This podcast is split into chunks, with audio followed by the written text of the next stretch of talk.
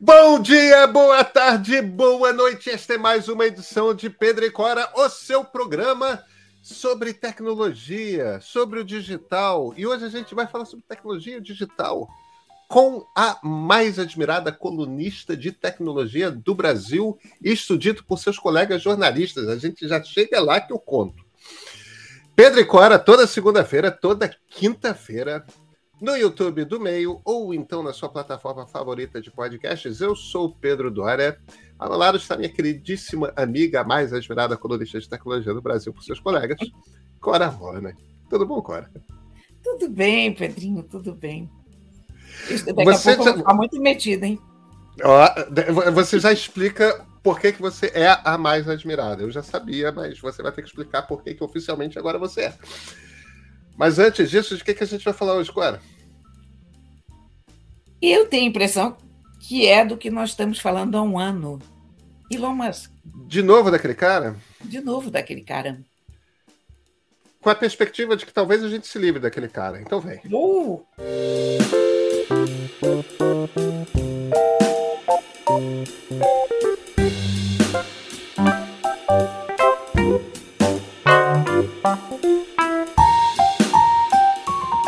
Cora Roney quer dizer que é seu o prêmio jornalístico, o primeiro prêmio jornalístico da história do meio? Parece que sim. Ora, pois. Olha, eu devo te dizer que foi uma surpresa, porque eu não tava, eu não tinha prestado atenção, não estava no meu radar. Eu estava viajando aí. O prêmio é tô... novo, né? Do prêmio... pessoal do Jornalista de Companhia. É, o, o o prêmio do Jornalistas e Companhia é antigo, mas a área de tecnologia é uma novidade desse ano. Então, é um prêmio que totalmente não estava no meu radar.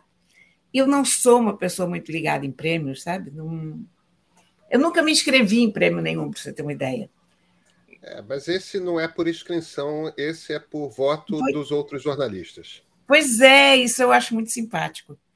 Não é você que se inscreve, são os outros que dizem que que gostam de você, então pronto, né? A gente aceita. Então você é a colunista de tecnologia mais admirada do Brasil, de acordo com os jornalistas que votaram no prêmio da turma dos jornalistas e companhia. É, meus parabéns, Cora. Eu fiquei muito surpresa, te confesso.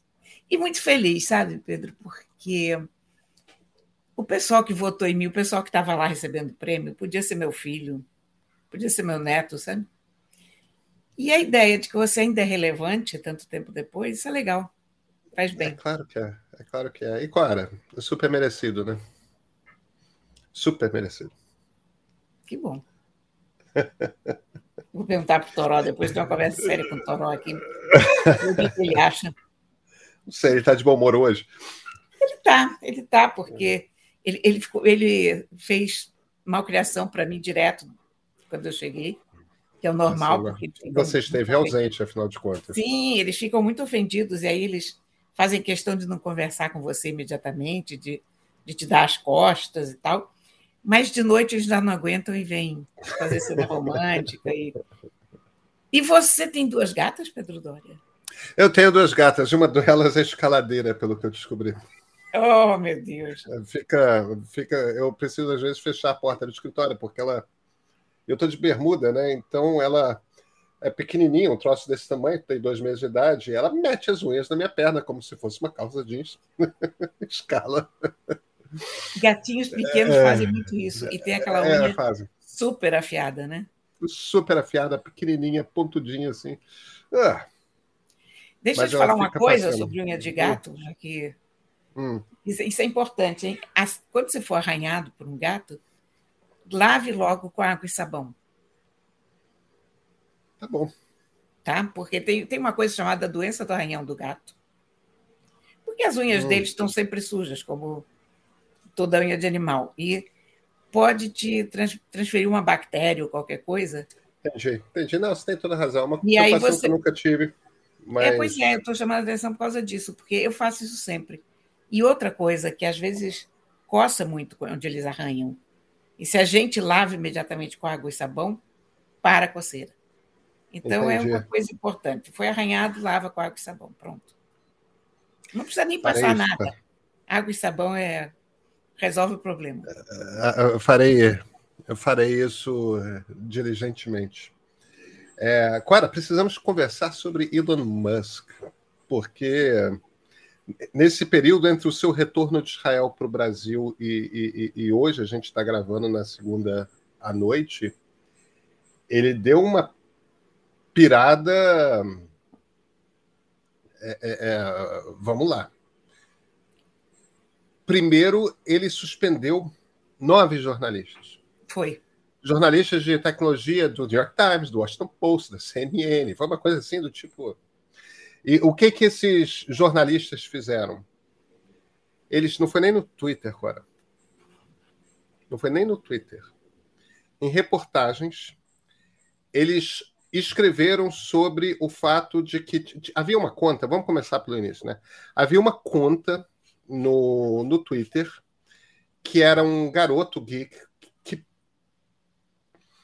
que pegava informações que, que existem sobre o posicionamento em qualquer lugar do, do mundo do jato executivo do Elon Musk. Por quê? Porque todo quanto é avião é obrigado, quando está no ar, a dar sua posição através de um equipamento chamado transponder, a dar sua posição a cada três segundos. Ele é obrigado a isso, é, é regulação internacional aeronáutica. Então tem gente em todo mundo que fica pegando a posição dos aviões que estão perto de você a cada instante e vão gravando num grande banco de dados público. É um troço de nerd, né? É um troço de gente maluca, mas faz-se isso. E esse garoto pegava, então, desses bancos de dados públicos, essa informação que é pública, não é compilada, mas é pública. Sim. E tinha uma conta de Twitter em que ele ficava tweetando a cada vez que alguém registrava a posição de Elon Musk em seu jatinho no ar. O Musk baniu esse cara, acusando ele de doxing. O que, que é doxing? Doxing é o ato de divulgar o endereço ou a localização de, de alguém para um bando de gente para que as pessoas mandem coisas horrorosas, né? É, de alguma forma ameaçam. Geralmente você faz é, é, é, é militante de extrema direita contra feministas, contra a gente movimento negro, contra a gente esquerda, né? E isso é muito comum na internet. Bem, o, o Musk decidiu que esse garoto é, fazia doxing é, com ele e, embora fosse uma informação pública, não estava divulgando o endereço da casa, estava divulgando a posição pública do jatinho dele. Mas tudo bem, baniu a conta. Esses nove jornalistas escreveram matérias contando a história e dizendo que o garoto tinha recriado a conta no Mastodon, que é um concorrente do Twitter. Pois então o Musk decidiu que os jornalistas também eram responsáveis por doxing, por terem publicado reportagens a respeito disso, e baniu os nove do Twitter. Aí, durante o fim de semana, devolveu os nove para o Twitter sem explicar exatamente porquê, mas enfim, devolveu os nove para o Twitter. E por fim, enquanto estava na Copa, na final da Copa do Mundo, acompanhado do, do marido da filha do Donald Trump, essa foi a companhia escolhida por Elon Musk para assistir o final da Copa do Mundo, lá no Catar. Ele publicou no Twitter uma enquete de 24 horas. Vocês querem que eu deixe o comando do Twitter? Ao longo de 24 horas até o fechamento da enquete, votaram algo como 17 milhões de pessoas. E 57 a 43, as pessoas votaram para que Musk deixasse o comando do Twitter. Desde o encerramento da enquete, não mais se manifestou. Embora ele tenha, durante a enquete aberta, ainda aberta, quando percebeu que estava rodando, ele tenha feito um tweet em que ele dizia, como diz o velho ditado, tenha cuidado com o que você deseja, porque pode se realizar. Deixou uma ameaça velada aí. Eu nunca vi ninguém tão irresponsável, Cora. Cara, eu vi. Nós temos um exemplar no Palácio do Planalto. Ah, sim, tudo bem, tem com, Donald Trump, tudo bem, você tem toda a razão. Com, com o mesmo nível de maturidade, uh, com o mesmo espírito democrático, não fala uma palavra a 40 dias, né? Acho que o. E o Musk vai ficar chorando nos cantos e. Tem que pedir ao pessoal do, do Elon Musk agora que vá para frente dos quartéis e que espere 72 horas. Porque houve uma fraude na, na enquete no Twitter. É, tem, tem, tem uma tese circulando de que o Musk só fez isso porque ele já estava procurando um outro CEO. Claro, eu, eu, eu, é... eu tenho certeza disso. Tenho certeza disso porque maluco não rasga dinheiro nessa proporção. Né? Maluco pode até rasgar dinheiro, mas não nessa quantidade né, que, ele, que ele investiu no Twitter. E eu acho que burro a gente não pode dizer que o Elon Musk seja né? E talvez ele esteja percebendo que o gerenciamento dele do Twitter é uma receita para o desastre financeiro total, né? Então, acho que alguém deve ter dado um toque, dito, ó, bicho, é teu, mas bota uma pessoa mais sensata aí e tal. Cora, eu tenho certeza que o Musk não é burro. Isso não me ocorre, não me. É... Agora, ele faz parte de uma de uma geração de multibilionários do, do Vale do Silício que passou por uma experiência que é uma experiência muito atípica, em sendo muito inteligente e, e, e muito hábil com tecnologia, ficou muito, muito, muito rico e muito, muito, muito poderoso muito antes dos 30 anos.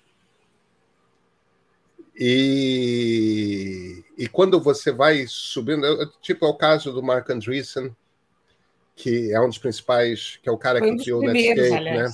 Foi um dos primeiros, exatamente. É o caso do Mark Zuckerberg.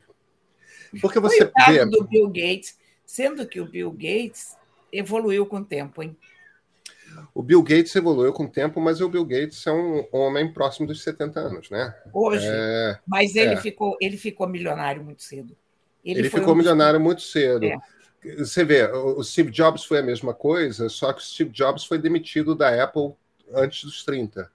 Então, aquilo foi um tombo pessoal, tipo, ele ser. Porque o, o Jobs era isso no início, né? É, é o gênio absolutamente irascível, intolerante com seres humanos, é, tratava todo mundo muito mal, tudo mais.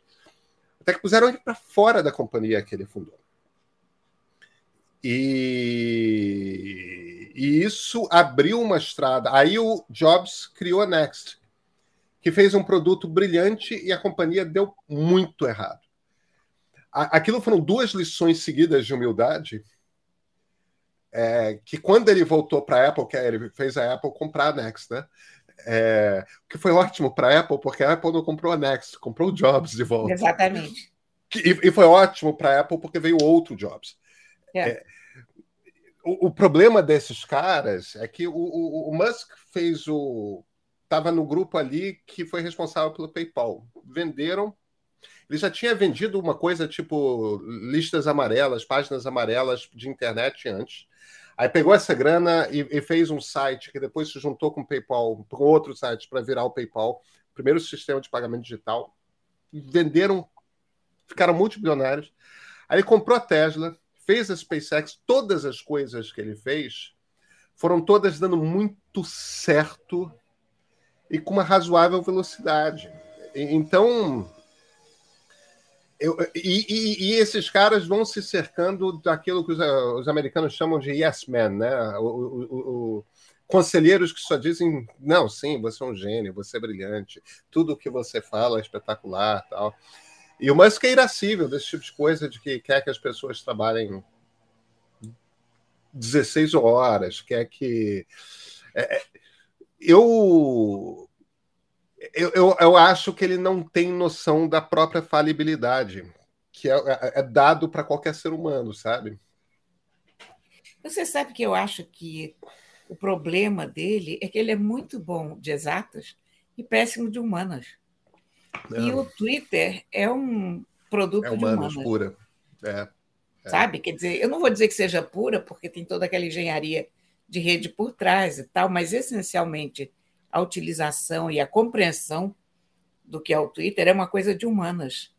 E é. hoje é uma, há uma, um distanciamento muito grande entre humanas e, e exatas no mundo. Aliás, humanas é. estão desaparecendo, estão em vias de extinção. Né? E eu acho que isso é um problema. É, não sei se estão em vias de extinção, mas estão no momento não, que as principais as ciências que produzem dinheiro são as bios, né, através da genética e, e as exatas através do digital e da energia, né? É, é... Olha, o, o número de inscritos hoje em cursos de humanas é muitíssimo menor do que do que uhum. era há anos. Eu não tenho esses números aqui na minha cabeça, mas eu, eu li recentemente sobre isso. E o desprestígio das humanas é grande. Quer dizer, você, você vê aquele cara do. O, o que. Gente, eu tô... esse negócio de viajar e de jet lag, isso. A minha memória já não é uma maravilha, agora então foi para o brejo. Esse que perdeu alguns milhões com o Bitcoin agora, recentemente. Ah, o. eu esqueci o nome. O... Você sabe o é, que eu estou falando. É, é, é FSW, não é a, a, sigla dele? Acho que sim. É, eu já vou. Bem, é aquele rapaz que deu aquela entrevista.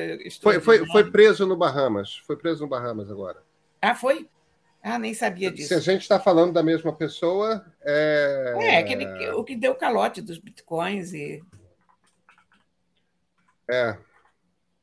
Ele tinha um nome composto, um sobrenome composto. É isso mesmo. Isso FTX. Mesmo. FTX. É, FTX a companhia. A FTX é a companhia.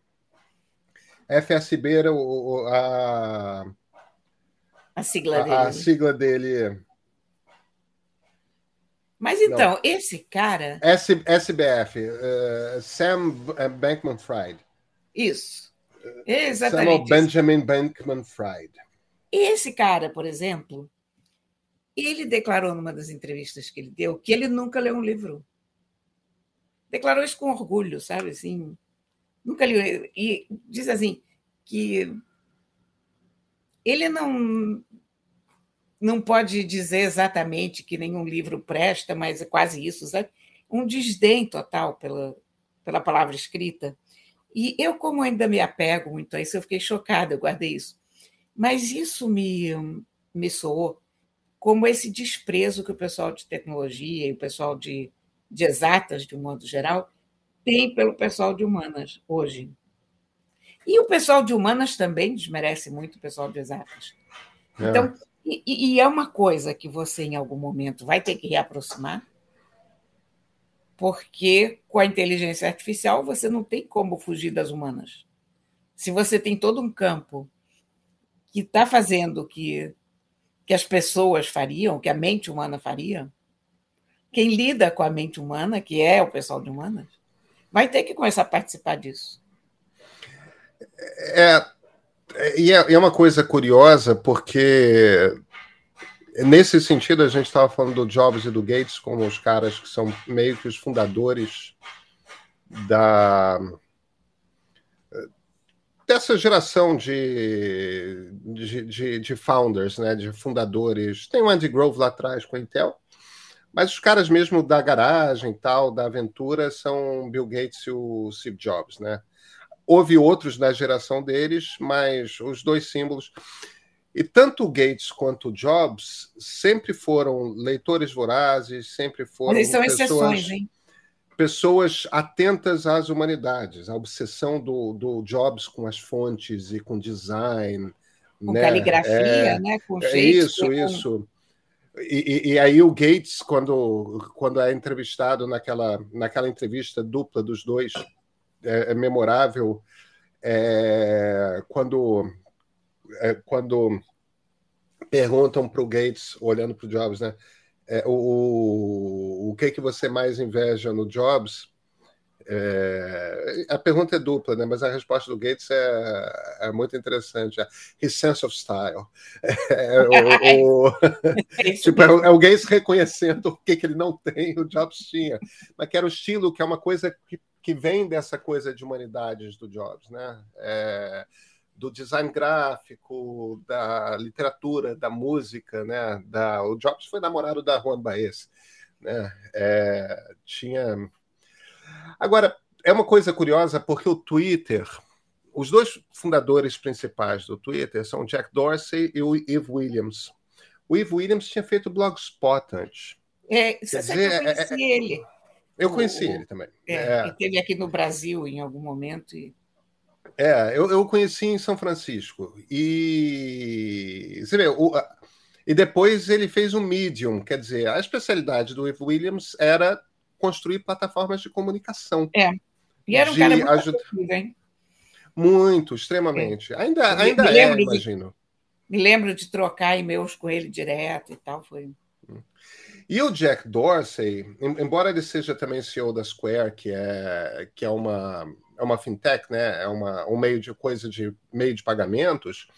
O Jack Dorsey é um cara que é, é zen budista, faz retiros de meditação, quer dizer. É aquela barba. Tem, tem, é, tem aquela. Usa aquela barba comprida, tudo mais. Quer dizer, ele tem uma preocupação muito grande com, com a busca por compreender a alma humana, é, essas coisas todas a preocupação de como é que as pessoas se comunicam, por que, que as pessoas são tão agressivas, por que é, ele não trata coisa como algoritmo, ele trata coisa, quer dizer, os caras que fundaram o Twitter fazia sentido eles fundarem algo como o Twitter.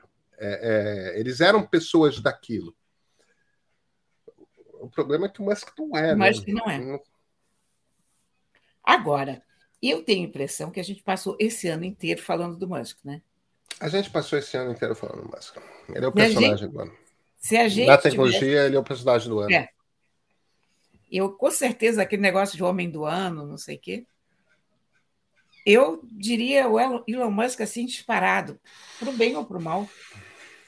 Você sabe a minha opinião sobre o Twitter e, e a minha ideia é que ele ia dar uma sacolejada no Twitter e vamos, vamos lá que está sendo melhor do que encomenda o sacolejo.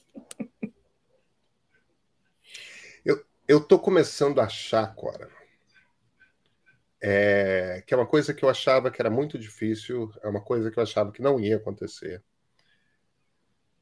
Eu estou começando a achar que ele vai matar o Twitter. Eu não acho que vai matar, não. É aquele negócio que eu te falei. O Twitter vai ficar feito aquele navio aí da. Ah, não, não, não, não, não, não, não, sim, mas veja, quando eu digo matar o Twitter, quer dizer. Não, não quer dizer que a plataforma vai deixar de existir, mas a relevância que ela tem, ela vai perder. Ah, Porque você já tem, você já tem duas promessas é, é, relevantes. Uma se chama Post Social, que ah, é uma plataforma. ah, tava, você já entrou? Estava na fila, eu, eu recebia o e-mail dizendo que tinha sido que eu podia entrar quando eu estava viajando, então ainda não, não fui lá fuçar, mas já tenho autorização para ir. Ah, eu, eu, eu, ainda não tenho. É... Mas. E, e, tem também o Blue Sky, do próprio Jack Dorsey, que também é uma coisa que você vai lá, você se inscreve, manda seu e-mail tudo mais. Quer dizer, você vai ter duas plataformas de redes sociais que buscam o mesmo tipo de público do Twitter. É, é, é, esse post social, inclusive, como não tem limite de texto, Cora, eu desconfio que vai ser uma plataforma da qual você vai gostar também. Acho que sim. É... Acho que e, sim. O, o, problema é o, o que o Twitter tem é uma quantidade muito grande de pessoas interessantes escrevendo sobre temas que dominam. E, e, e, e, e que junta acadêmicos, né, pensadores, estudiosos, jornalistas, cientistas e políticos. E tem muito advogado também, tal. Quer dizer, você tem uma coisa ali que é um, um, é um debate hiperqualificado e que, de fato, tem impacto no noticiário, tem impacto na política, tem impacto. O, o, Twitter faz uma coisa que nenhuma outra rede social consegue fazer, embora seja muito menor e não seja tão rentável quanto as outras. nesse sentido, eu acho que o Twitter vai ser substituído. Ah, sim, eu acho também. Sabe? E olha, não vai ser substituído no seguinte sentido, porque o que fez a força do Twitter é que ele era o único lugar assim.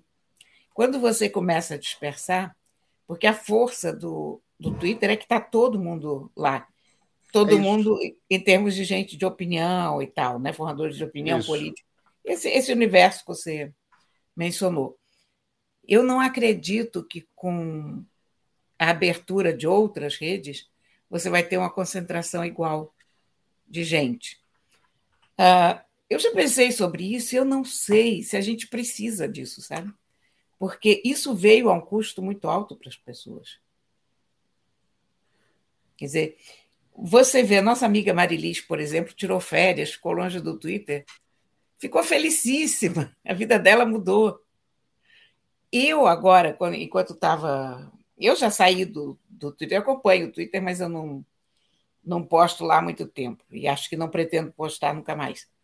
Uh, mas eu, quando estava de férias, não estava exatamente de férias, porque eu fiquei trabalhando lá em Israel, mas como eu estava com a família toda, como a gente estava viajando, eu não me conectei à internet como eu costumo me conectar.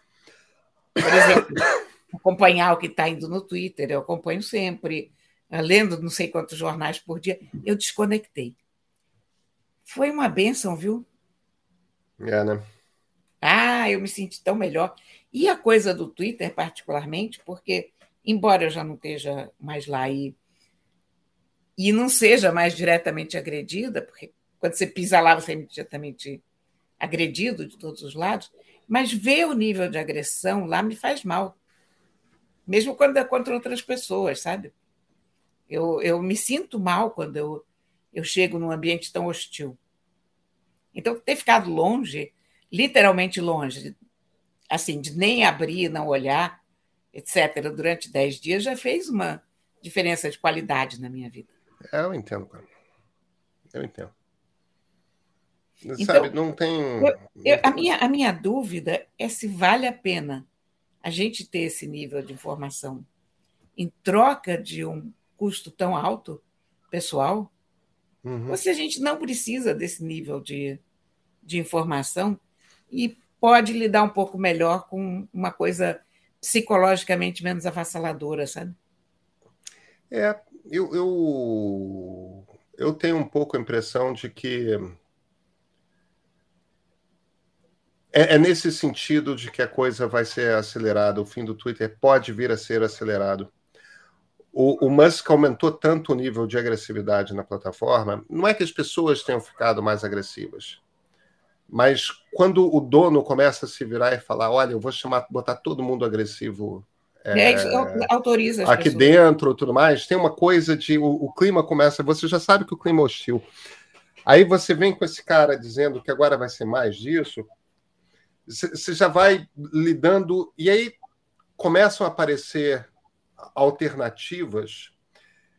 O, o Mastodon, eu tenho a impressão que, é um, que já está no ar, se não fosse uma rede descentralizada, porque o problema do Mastodon é que se você entra num, num grupo de Mastodon, você não tem contato com os outros. E é muito chato. É, muito é, chato. É, então não é uma rede de fato. É. Você quer uma rede que tá, esteja todo mundo lá. É... Eu por lá e não, não achei a menor graça. Pois é, a, a impressão que eu tenho é que assim que aparecer uma coisa um pouquinho melhor, e, e, eu acho que uma dessas duas redes tem muito chance de colar. E o cu, hein? É, eu, eu, eu, acho que eles têm um problema de nome. Eles têm, é, pois é. Eles têm um problema de nome. Não dá para você botar no seu cartão de visita, esse é o meu cu. Entendeu? Ele, eles. Eu, eu também me afastei uma das coisas às quais eu não me conectei. Coitados, aí eles mandam e-mail para. Olha, você não. Você não se conectou e nós somos uma rede boazinha, a gente não machuca as pessoas. É, mas é da extrema-direita indiana e tal, aí você começa a, sei lá. Eu acho que não, não é. A gente precisa de uma coisa. A gente. Eu acho que tanto o Blue Sky quanto esse é, o, não é post-social, é post-news. É, é... é post alguma coisa, eu não sei exatamente o que. É, o... Enfim, eu teria que ver lá no meu. No... Ah, tá aqui.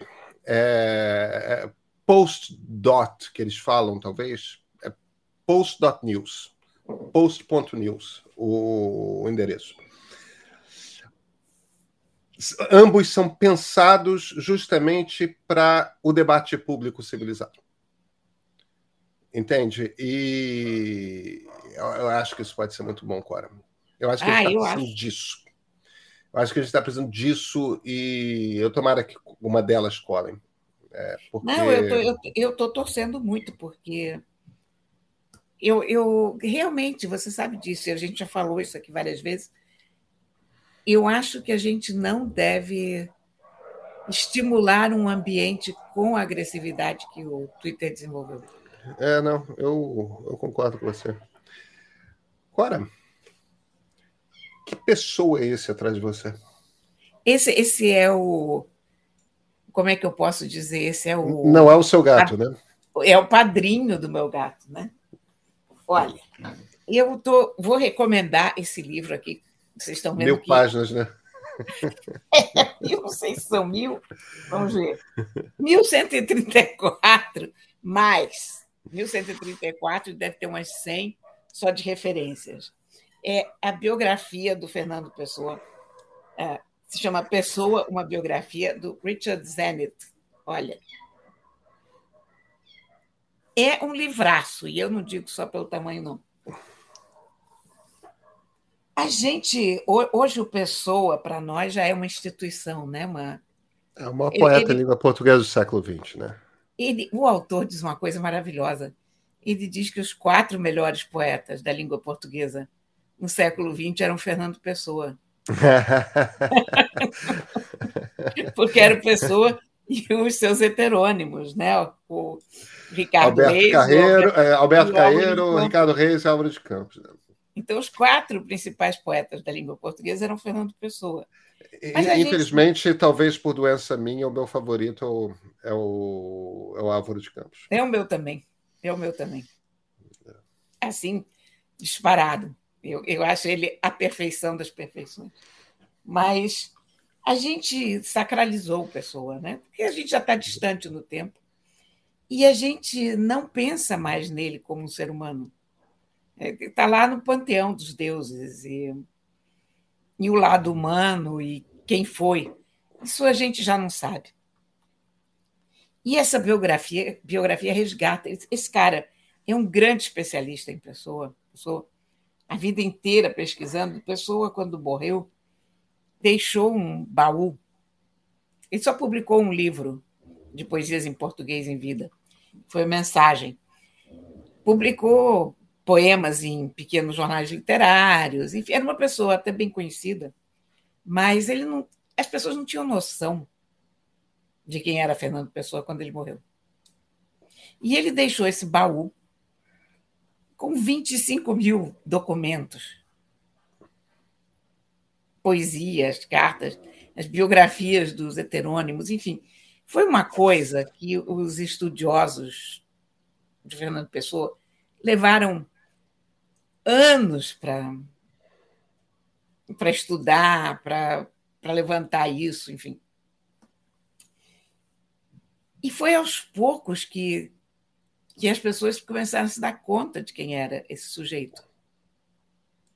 E, é, olha, essa biografia é maravilhosa. Ela, ela te traz quem foi o Fernando Pessoa, com quem ele viveu, o que, que era Lisboa naquela época os amigos do Pessoa, ele era, um, ele era muito menos introvertido do que a gente imagina.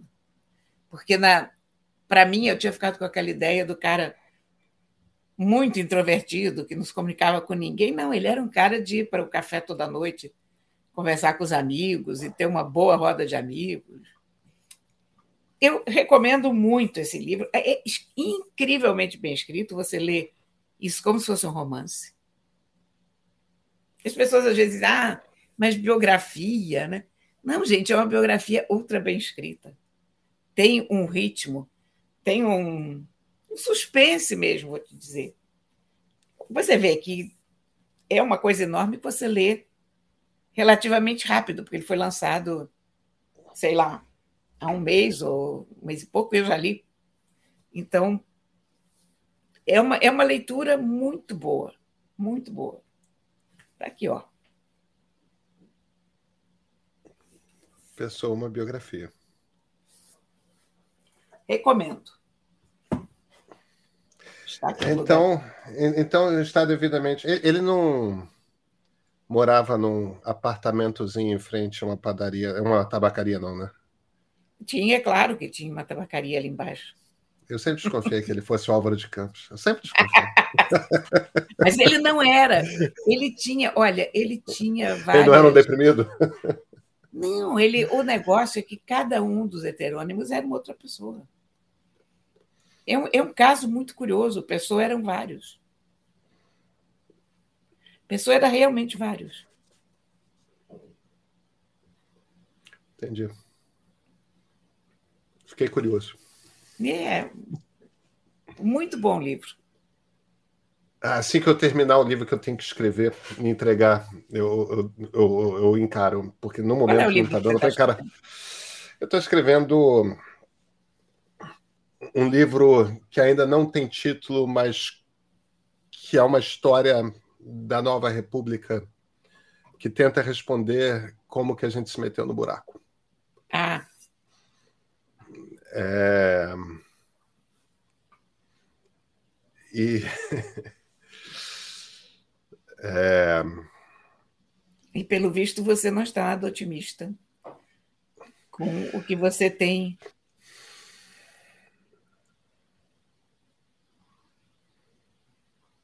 Eu acho que é difícil, Cora, mas. Eu, eu, eu acho que a gente se escapou do pior. Eu acho que a gente pode vir a ter nos próximos 20 anos uma chance. É... Eu ainda não estou com essa certeza toda, não, mas. É, é... Tem um bocado de esperança na minha afirmação. Ai, que bom. É, não é a ciência exata, né? Mas folgo em sabê-lo. Cora, a gente se vê na quinta-feira? Com certeza. Então, até quinta-feira.